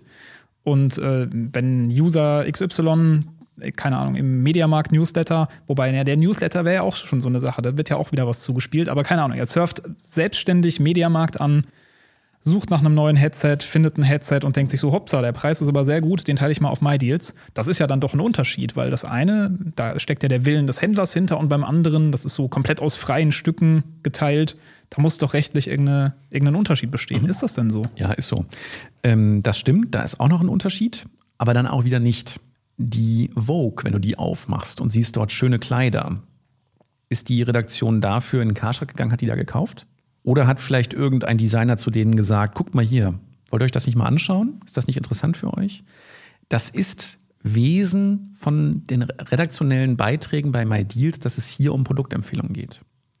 In der Autobild würde niemals jemand sagen, wenn da die neue C-Klasse getestet wird und am Ende steht, ist ein tolles Auto und äh, hat uns deswegen gefallen. Natürlich kriegen die Fahrzeuge gestellt, natürlich berichten sie darüber. Ihr habt in euren redaktionellen Deals auch Vor- und Nachteile. Ja, ihr habt zum Beispiel, wenn ihr ich komme jetzt wieder zum Thema Reisedeals, da bin ich jetzt so drin, da habt ihr, glaube ich, wenig redaktionelle Deals, aber wenn die da drin sind, dann kommen auch die Nachteile. So, ja, Januar ist eher Regensaison, ist nicht so cool. Ja, also das, das ist ja durchaus nicht nur kauft, bitteschön, ja, mhm. sondern das ist ähnlich wie eine Autozeitschrift, die ein Auto testet. Das ist wie eine Vogue, die was von neuen Kleidern erzählt, von einer neuen Kollektion erzählt da braucht ihr nicht den gesonderten Hinweis nochmal, hallo liebe Leute, wir als Redaktion stellen etwas heraus, was aus was für Gründen auch immer uns angeboten worden ist äh, oder was wir aus was für Gründen auch immer behandeln. Denn es ist klar, es wird hier thematisiert etwas, was man am Ende kaufen soll. Ja. Oder von aus unserer Sicht natürlich immer, ne? also das erwähnen wir gerne explizit auch nochmal, aus unserer Sicht ist es eigentlich mir persönlich ist es relativ egal, ob jemand aus meinem Deal irgendwas kauft. Ne? Also ich möchte prinzipiell auf ein bestimmtes Produkt hinweisen bin da ehrlicherweise auch dankbar, wenn ich das von den Händlern äh, zugeschickt bekomme. Also einfach das aktuelle Angebot, um das dann posten zu können, beziehungsweise es nicht zu posten, einfach weil ich dann nicht selbst auf die Suche gehen muss. Also diese Dealsuche, die ist teils auch ein bisschen müßig. Da ist man ewig mit beschäftigt und findet dann vielleicht doch nichts. Also wenn man da so quasi so eine Art Postfach abarbeiten kann, ist das äh, auch für mich persönlich ganz praktisch. Aber ob dann am Ende jemand kauft oder sagt, ah, okay, ich habe jetzt da die Vor- und Nachteile gelesen und für mich passt das persönlich nicht, das ist mir dann relativ egal. Ich finde es eigentlich sogar besser, wenn jemand sagt, ah, okay, die Nachteile, gut, dass die drin sind, kaufe ich dann lieber nicht als wenn er sagt, okay, jetzt einfach nur niedriger Preis und Einzeiler und äh, schnell kaufen und am Ende ist er damit unzufrieden. Also da hätten wir alle nichts von, glaube ich. Gibt es eigentlich zerrissene redaktionelle Deals? Was meinst du mit zerrissen? Ja, cold gewotete, wo die Leute sich, also wenn ich jetzt irgendwie einstellen würde, äh, guck mal hier, äh, da gibt es die AirPods zwei Euro günstiger, das würde nicht sonderlich viel bringen, weil die Leute dann sagen, ja, aber Idealo, dann kannst du hier noch äh, Otto Neukunde und was weiß ich, ja, da würde ich ja total auf die Nase fallen. Nee, das, Passiert das, dass es, dass es kalte Redaktionsdeals gibt? Na, du redest ja gerade mit dem äh, offiziellen Inhaber des kältesten MyDeals-Deals aller Zeiten. Ah, okay, das ist also doch. Ist tatsächlich der Fall. Also mein, mein Michael Wendler-Deal von äh, Dezember 2021 äh, ist mit minus 4000 irgendwas Grad der kälteste Deal aller Zeiten. Aber gut, da habe ich auch ein bisschen Glück gehabt, weil da habe ich so genau in diese Zeit reingegriffen, wo äh, er gerade zum, er wo er gerade zum Corona-Schwurbler irgendwie mutiert ja. ist und äh, ich glaube, der Posten ist mir auch für lange Zeit sicher, zumal der Deal noch aktiv ist. Also du kannst nach wie vor diese CD für 3,30 Euro oder irgendwie so ist es, kannst du kaufen. Weisen wir an dieser, dieser Stelle nochmal drauf hin, die ist echt gut, kaufen Sie. nee, aber, aber äh, interessante Frage, die du stellst mit diesem 1, 2 Prozent, weil sowas zum Beispiel wird nicht passieren, weil wir uns selber auch dann muss man ehrlicherweise auch sagen, höhere Standards setzen, als wir von der Community verlangen. Denn wir kommunizieren auch gegenüber den Händlern, weil es ist ja natürlich nicht nur so, dass die uns ihren Kram reinschicken, sondern wir, gerade wenn wir was ablehnen, liefern wir denen auch äh, Ablehnungsgründe zurück. Und wenn das einfach nicht gut ist, dann schreibe ich denen auch, Leute, das hat hier keine 10% Preisersparnis, weil das ist so unser Benchmark. Wir sagen immer, mindestens 10% Ersparnis muss es haben gegenüber dem nächsten Händler. Da könnt ihr gerne auch mal selber, bevor ihr uns das rüberschickt, könnt ihr einmal kurz Idealo anschmeißen für fünf Sekunden. Im Zweifelsfall sparen wir uns dann 10 Minuten E-Mail-Kommunikation. Viele machen das auch inzwischen. Also eigentlich wissen auch alle, die ongeboardet werden, wissen über diese 10%-Regel Bescheid. Und insofern, wo ich darauf hinaus möchte, es wird keine Deals geben, redaktionell, die keine Deals sind. Also wenn wir als Deal einfach mal definieren, dass etwas günstiger ist als woanders. Das existiert einfach nicht. Das, ich frage mich, wo die, also jetzt abgesehen von der juristischen Bewertung, wo diese Frage herkommt. Wo ist der User mal auf etwas gestoßen, wo er sagt, so da werde ich verhumst, äh, da wird irgendwie Kommerz gemacht, wo, wo ich keinen Mehrwert von habe. Das also die, die Frage ist ja eher, ich weiß gar nicht, ob es um diesen Mehrwert geht. Natürlich ist nicht jeder Deal für jeden ein Mehrwert, das sehe ich vollkommen ein. Auch für mich persönlich sind äh, 95 Prozent aus dem Fashion-Bereich äh, eher irrelevant, äh, alleine schon, weil ich da gar nicht reinpasse im Zweifelsfall. Aber ähm, was ja immer so ein bisschen mitschwingt, und das da muss ich gestehen, das ärgert mich auch persönlich, gerade weil ich das ab und zu auch mal unter meinen Deals lese, nicht mehr so oft wie früher, aber es schwingt ja mit so einem Vorwurf der Irreführung, also als würden wir jemanden irreführen wollen, dass wenn ich da als Barney Beeinflusst sozusagen. Ja, aber mhm. oder, oder so manipulieren, ohne dass die dumme Masse da draußen es merkt. Also da, da, schwingt auch so diese gewisse Arroganz mit, hey, ich bin der Einzige, der hier durchschaut hat, dass diese Redaktion ja gar nicht komplett unabhängig arbeitet, dass die das mhm. von den Händlern zugestickt bekommen, obwohl das halt in unseren FAQ drin steht, wir das generell nicht leugnen, dass die Sachen von den Händlern kommen. Es aber trotzdem in meinen Augen was anderes ist, als wenn ich jetzt für den Händler arbeite und von meinem Chef den Auftrag kriege, ey, wir haben hier noch äh, 100 Laptops im Lager, die Dinger sind Müll, aber äh, guck mal, dass wir die noch irgendwie loswerden. Deswegen meine Frage, gibt es kalte Deals aus der Redaktion, also abgesehen davon, dass der Wendler jetzt wieder polarisiert, aber was ich so sehe, also ich bin zum Beispiel Mobilfunkangebote, gibt es sehr rührige Menschen bei euch in der Redaktion. Ja. Die finde ich immer also unfassbar toll. Also die finde ich super. Ja, und da gibt es ganz bestimmt irgendwo auch Affiliate-Links dabei, wo Geld mit verdient wird, aber äh, die sind einfach gut. Also ne? transparent aufbereitet und ich sehe halt, was unten mal rumkommt und die meisten Nutzer haben ja auch ein gewisses Gefühl dafür. Also ich bin Fraktion iPhone und dann weiß ich schon, was darf sowas in zwei Jahren kosten mit einem 13er, mit einem 14er, mit einem Pro, mit einem was auch immer nochmal zur Ausgangsfrage zurück. Nein, kommerzieller Zweck ist hier klar. Es geht darum, dass gekauft werden soll. Es ist offengelegt worden, dass MyDeals mitverdient. Nicht nur bei den redaktionellen Deals, sondern auch bei den anderen Deals. Ja. Sehr gut. Dann äh, ein komplett anderes Thema, aber trotzdem auch ein wichtiges, weil das, glaube ich, auch gar nicht so offensichtlich ist, vielleicht die Antwort darauf. Onkel Schnappo möchte wissen, welcher Stichtag denn beim klassischen 14-tägigen Widerruf gilt. Das heißt, er hat zum Beispiel sich schon mit Händlern irgendwie in den Haaren weil die Zustellung beim Nachbarn erfolgt ist. Und ähm, er war dann im Zweifelsfall im Urlaub und ist dann irgendwie später erst wiedergekommen und vielleicht waren dann die 14 Tage sogar schon vorbei und er hat irgendwie festgestellt, ja, da ist irgendwas dran oder er möchte, muss ja gar nicht was dran gewesen sein, dann ist es ja kein Widerruf, das ist ja dann, ne, aber er wollte es halt aus irgendeinem Grund nicht mehr haben und es ist mhm. aber vielleicht schon Tag 16 gewesen, nachdem es beim Nachbarn angeliefert wurde. Mhm. Wie ist denn da die Situation? Ab wann beginnt denn dieses Widerrufsrecht? Also erstmal habe ich einen Tipp, alles widerrufen. Denn ab Widerruf gibt es 14 Tage Zeit, das zurückzuschicken. Ich hatte das mit einem Weihnachtsgeschenk, ähm, wo ich dann noch im Urlaub war und dann hm, liegt das irgendwo und dann vergeht ziemlich viel Zeit und dann kriege ich das und so. Ich habe es einfach widerrufen. Der Händler wird sich nachher nicht bei mir beschweren, dass ich nicht zurückschicke. Also wer da Zweifel hat, im Zweifel einfach alles widerrufen, macht dem Händler Ärger, das ist natürlich schade, aber im Zweifel widerrufen, dann habt ihr ein bisschen länger Zeit. Aber zu der Ausgangsfrage. Steht im Gesetz 356 Absatz 2 BGB, sobald der Verbraucher oder ein von ihm benannter Dritter die mhm. Waren mhm. erhalten hat. Das heißt, diese Person muss benannt sein.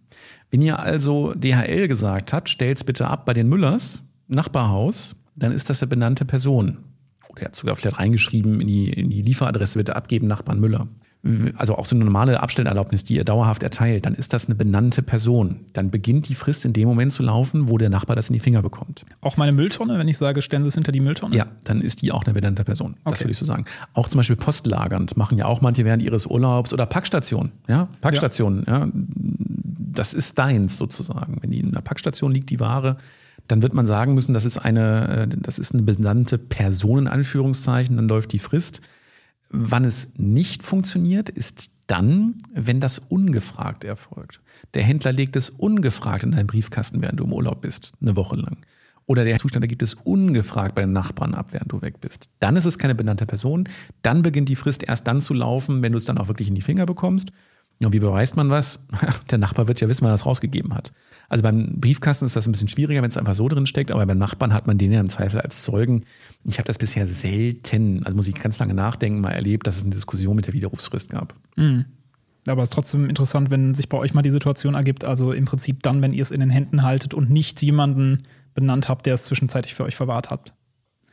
Dann äh, von Oldman 1 eine Frage zu einer aktuellen Thematik. Ich weiß nicht, inwiefern du da was zu sagen kannst.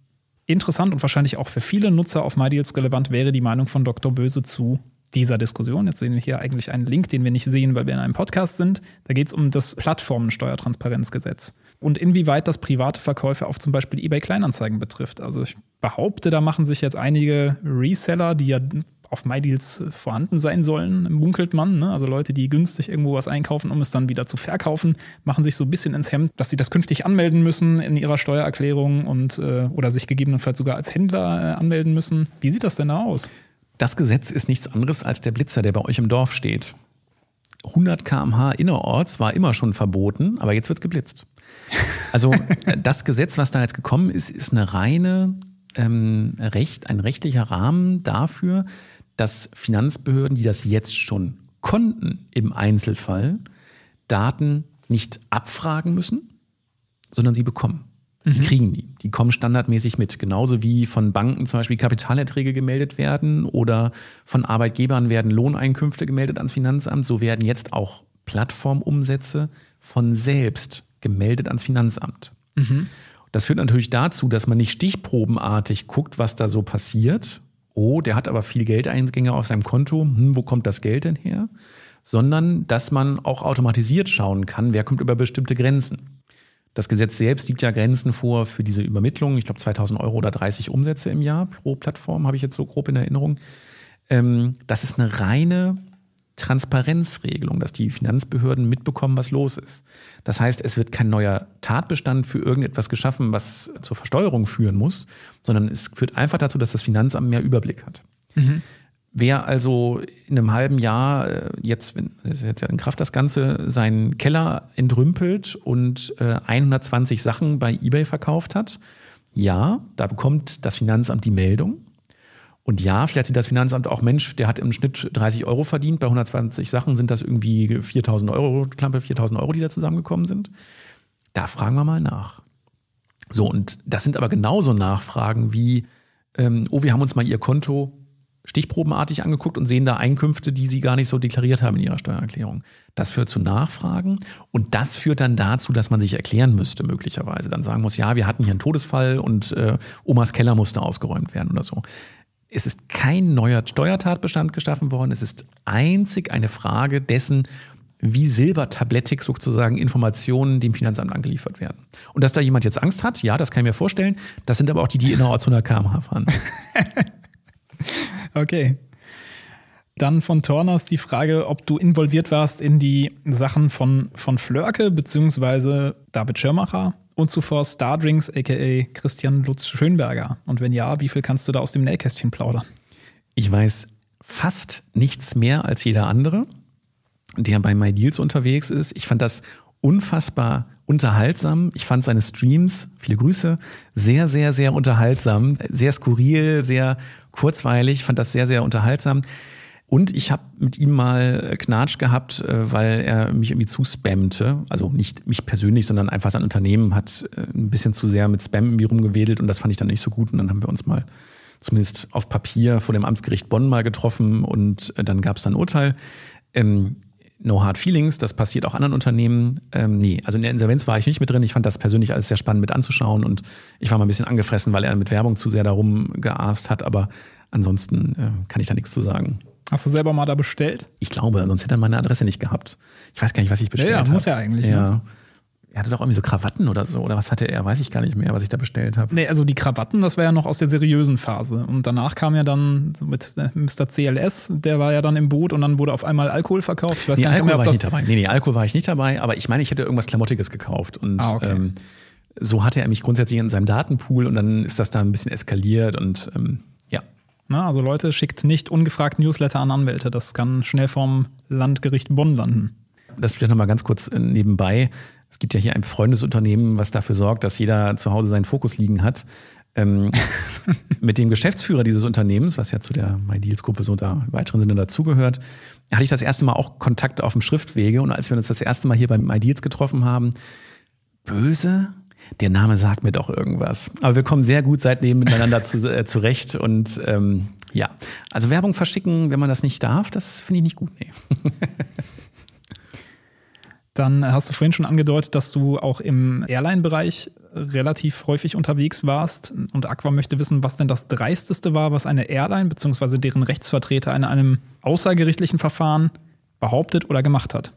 Also ich mache ziemlich viel Fluggastrechte, ähm, habe unfassbar viel davon auf den Tisch und erlebe natürlich dann auch mal sehr skurrile Dinge und ähm, ich ähm, habe bei Twitter so, so, einen, so einen Lauf. Ich ähm, poste immer ganz gerne was von den Kollegen, die auf der Gegenseite tätig sind und ja, habe da auch schon mal vor Gericht einen Rüffel bekommen von den Kollegen, die sich dann bei Twitter wiedergefunden haben. Ach Mensch, hat man das erkannt.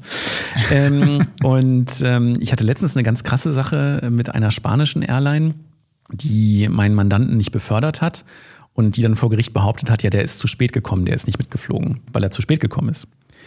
Und dann ist mein Mandant eskaliert und hat gesagt, äh, die haben mich nicht mitgenommen. Was ist passiert?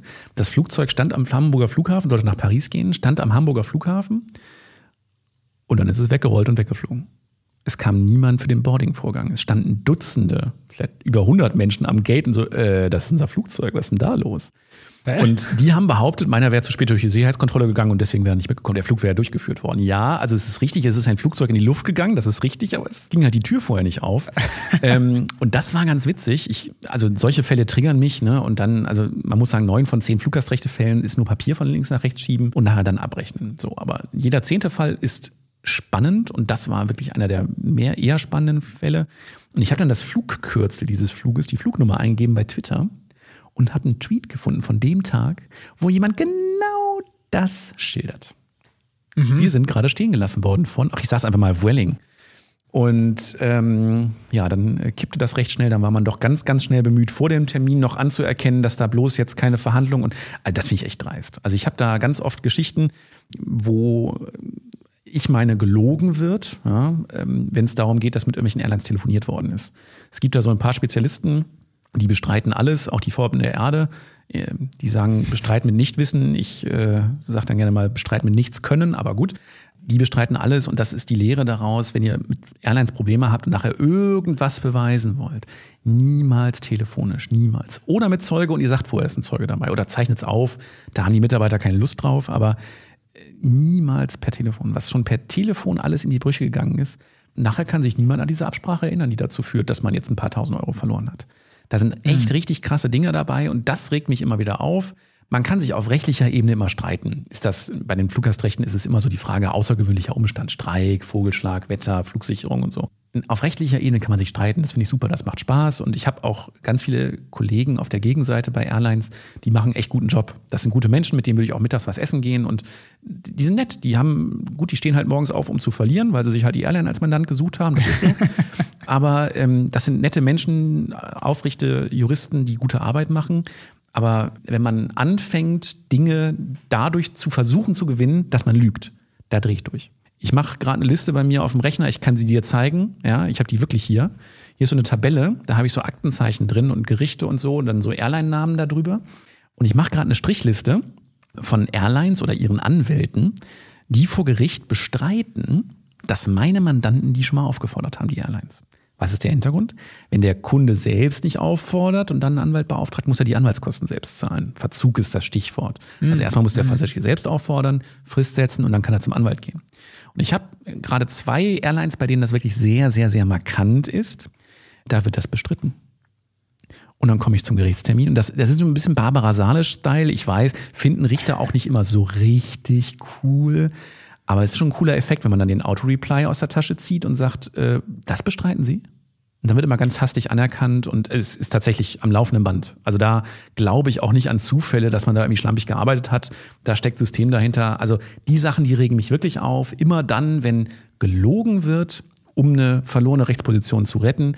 Das regt mich auf. Das war dieser Welling-Flug, wo angeblich, äh, sie sind zu spät gekommen. Nee, da kam einfach keiner ähm, oder auch Geschichten bestrittener Zugang. Das sind Dinge, die mich richtig aufregen, die mich triggern, wo ich dann auch äh, motiviert bin und äh, dann auch ein bisschen mehr Arbeit da reinstecke.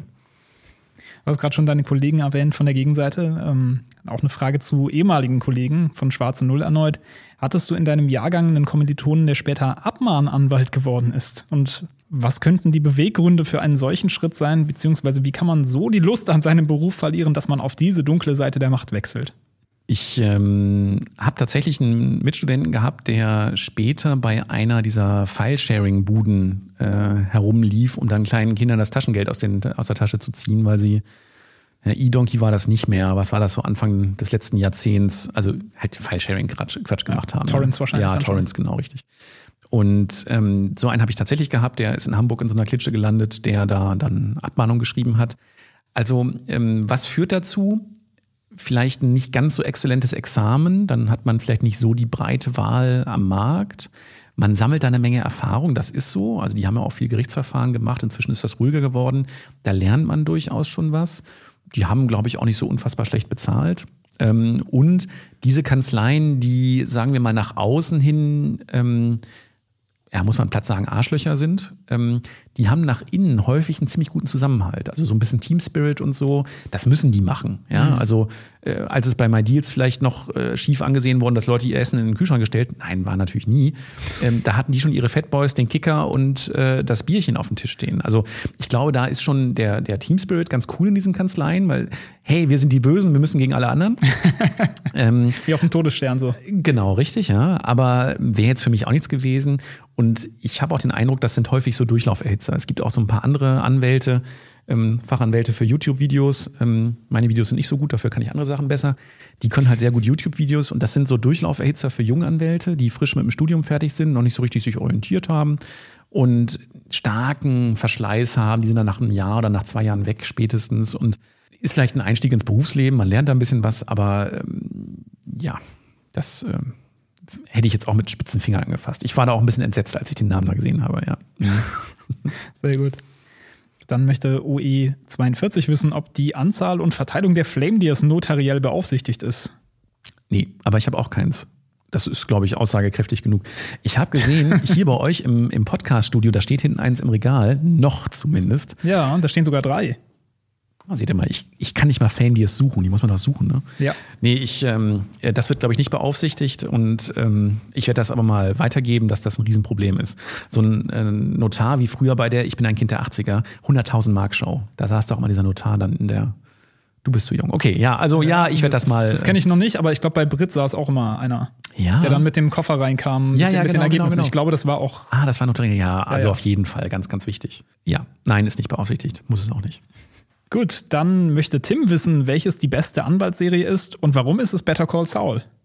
Also ich habe äh, eine Zeit lang Suits sehr gerne geschaut, bin dann irgendwann ausgestiegen. Ich glaube, es fiel auch mit dem, mit dem Aussteigen eines Darstellers oder einer Darstellerin zusammen. Dann war ich irgendwie so ein bisschen raus.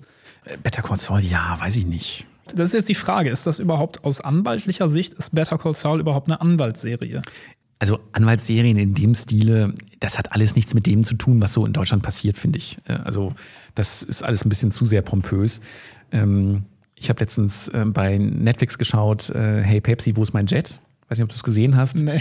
Ähm, mir haben viele Freunde gesagt, Matthias, das bist genau du. Ähm, da geht es um jemanden, der eine äh, Prämiensammelaktion bei Pepsi gesehen hat, bei der es für jede Dose, die man gekauft hat, so einen kleinen Sammelmark gibt.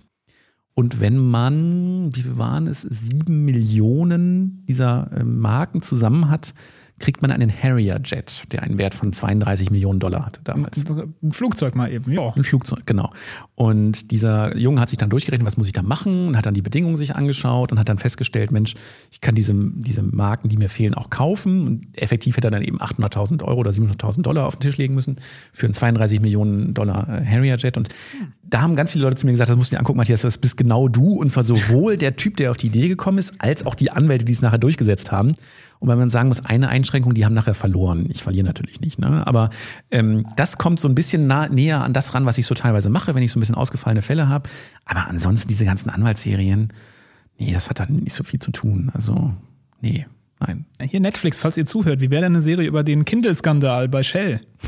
Das, das können wir doch super aufbereiten für eine Serie. Ihr braucht doch immer deutsches Material, weil ihr irgendwie 30% Mindestanteil haben müsst. Hört doch mal auf, hier irgendwie teure Millionenprojekte zu fördern. Ladet einfach mal Leute ein, die damals dabei waren und die erzählen ein bisschen darüber und vielleicht. Fabian zum Beispiel aus der Tankstelle mit der Ritter Sport in der Hand, die jetzt inzwischen ein bisschen grau geworden ist. Genau, richtig, ja.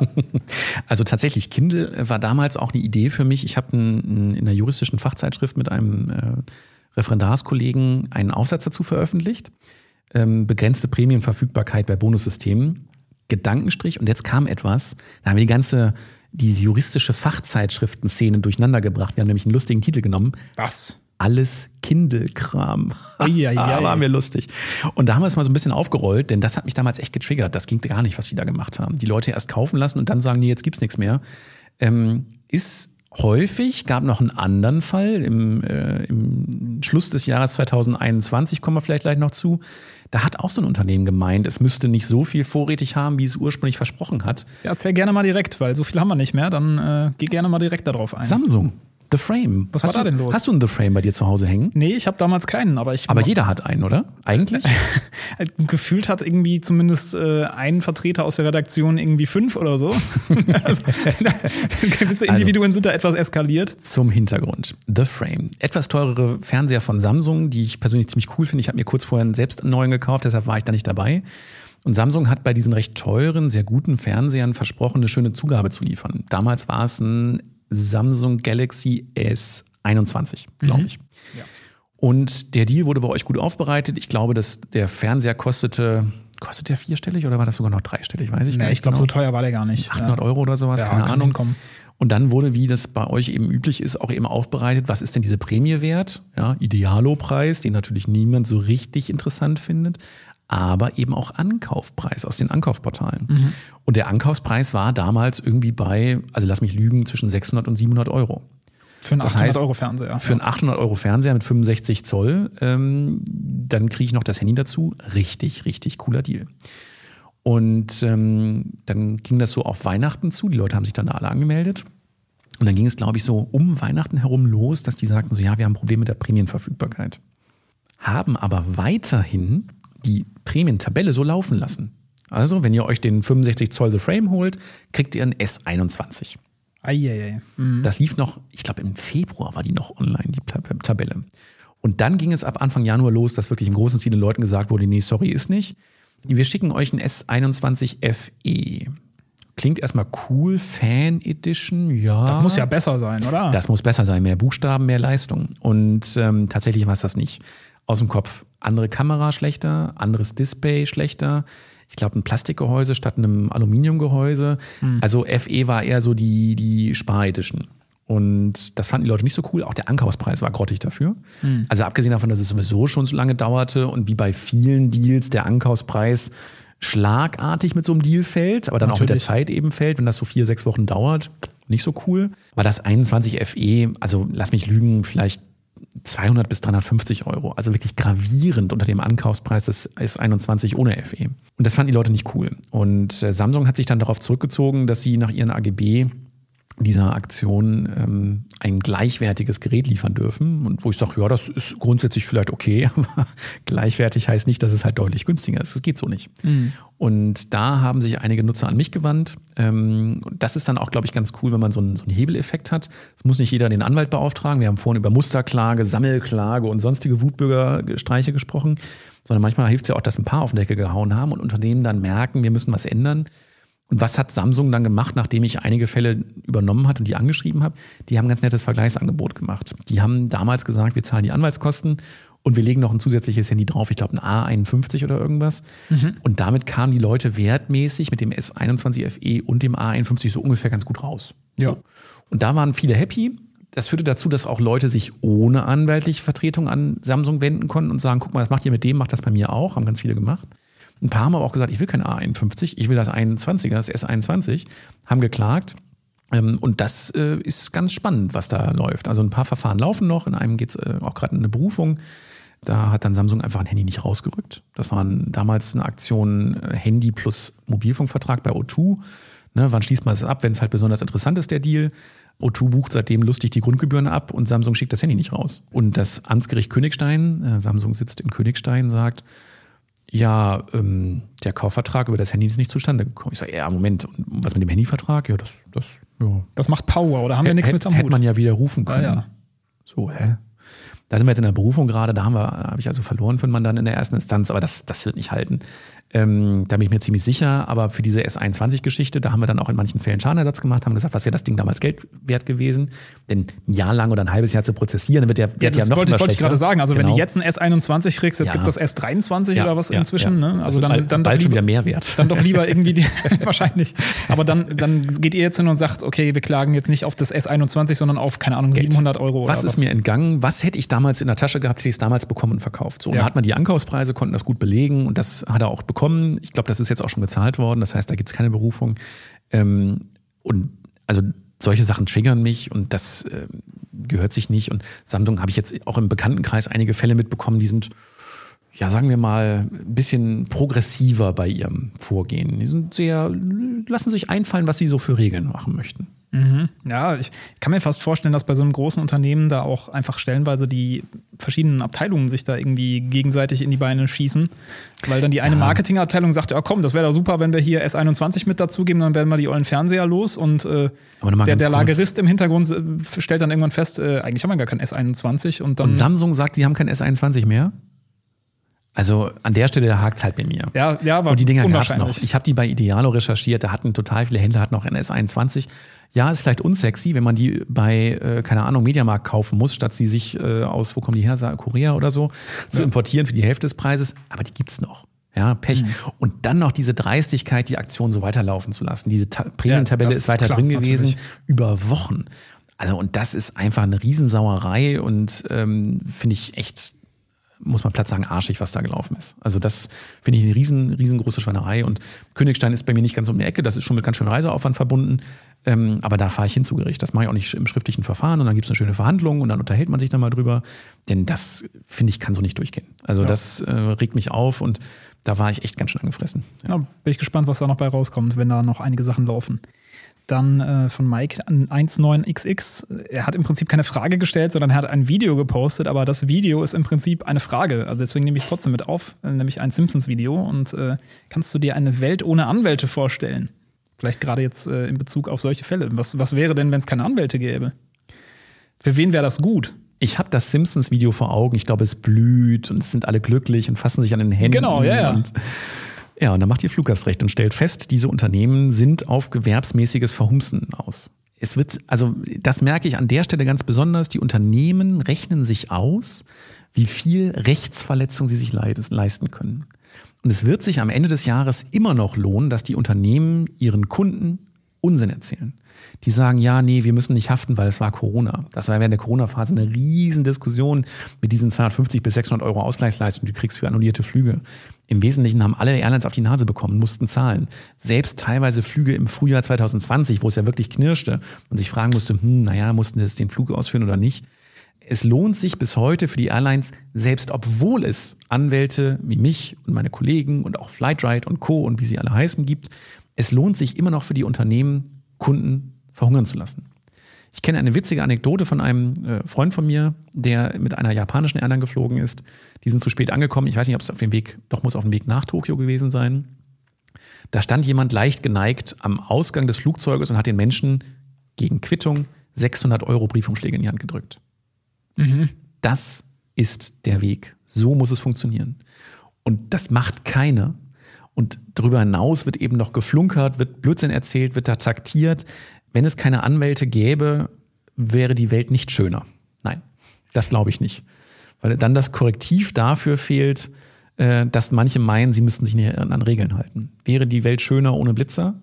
Ja, für viele von uns manchmal schon, aber im Großen und Ganzen dann doch nicht. Also ähm, ich glaube, dass das äh, keine schöne Welt wäre. Nein. Also für mich sowieso nicht, aber. Ja.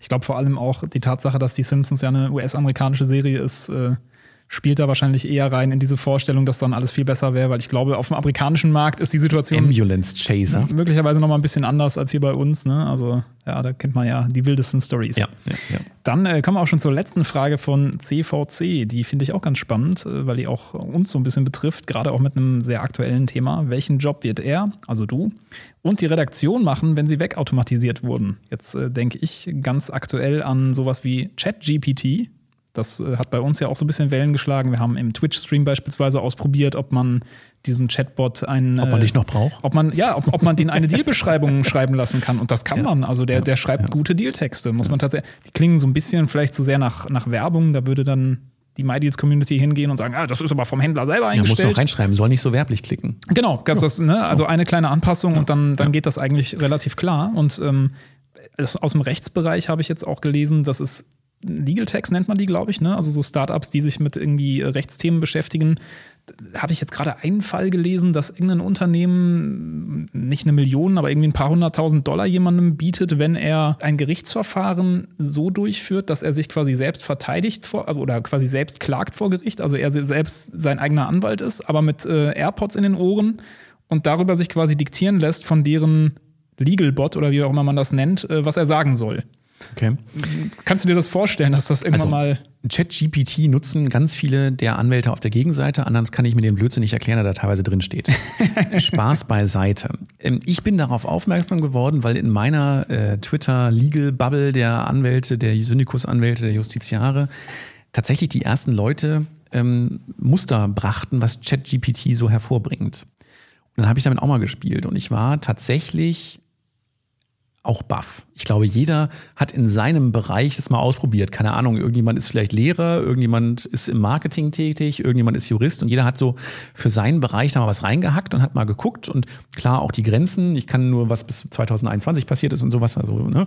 Aber ja. also, ähm, was da rauskommt, ist schon teilweise echt erstaunlich. Da sind teilweise Ansätze drin, was juristisch sinnvoll sein könnte. Der biegt aber an Stellen falsch ab und was auch immer. Aber der Umstand, dass da sowas Gutes schon bei rauskommt, hallo, diejenigen, die diesen Podcast 2028 gerade hören, ähm, ihr lacht darüber. Ich glaube, da wird sich richtig viel tun. Ja. So, und dann ist Anwalt wird immer weniger das Handwerkliche sein. Also auch ich äh, schreibe nicht jede Klage von oben nach unten selbst, sondern bei gleichförmigen Sachverhalten und dafür eignet sich natürlich Automatisierung. Habe ich Muster, die ich auf den jeweiligen Fall anpasse. Mhm. So, und was ich dann noch mache, ist gucken, von oben nach unten passt es, ist das stimmig? So, und das kann ChatGPT auch machen. Der kriegt eine Anfrage, hallo, wir sind am äh, Samstag, den 15. von Mallorca nach Frankfurt geflogen und sind drei Stunden 25 zu spät angekommen. Und wir haben am 17. aufgefordert zu Zahlungen mit Frist bis 25. und haben das Geld immer noch nicht. Das wird auch jetzt schon, aber dann noch umso besser aus so einem Volltext das überführen können in mein Aufforderungsschreiben, wird das überführen können in eine Klage. Und ähm, weil die immer gleichförmig sind, kann auch die Gegenseite immer gleichförmig feststellen, oh Mist, hätten wir mal gleich bezahlt, kann die Klage anerkennen. Wir müssen ja gar nicht machen bei mir. Nein, aber also das wird richtig viel bringen und die Aufgabe von Juristen ist dann, das zu designen, das zu kontrollieren und zu verfeinern. Ja, also mhm. die, der Wald- und Wiesenanwalt, der irgendwo äh, in Brandenburg in seinem Ledersessel sitzt mit einem Siegelring, äh, Einstecktuch vor so einem Bücherregal, zurückgelehnt in seinem Schaukelstuhl und ins Diktiergerät irgendwas reindiktiert von oben nach unten, die gibt es in zehn Jahren nicht mehr. Die gibt es jetzt auch schon nur noch sehr wenig, auch weil er einen Wettbewerbsnachteil gegenüber den Leuten hat, die anders arbeiten. Aber das gibt es in zehn Jahren nicht mehr und so einer fällt weg, den braucht man dann nicht mehr. Also wir brauchen mhm. auch heute keinen mehr, der Pferdefuhrwerke steuert. Das ist genauso überflüssig geworden. Aber ich glaube, man braucht die Juristen dann an der Stelle, wo man so eine Technik verfeinert, wo man sie überwacht und ähm, es wird mit zunehmender Zeit weniger, aber es wird immer noch Fälle geben, die da eben durchs Raster fallen, wo man eben eingreifen muss. Aber das wird viel ändern, ja.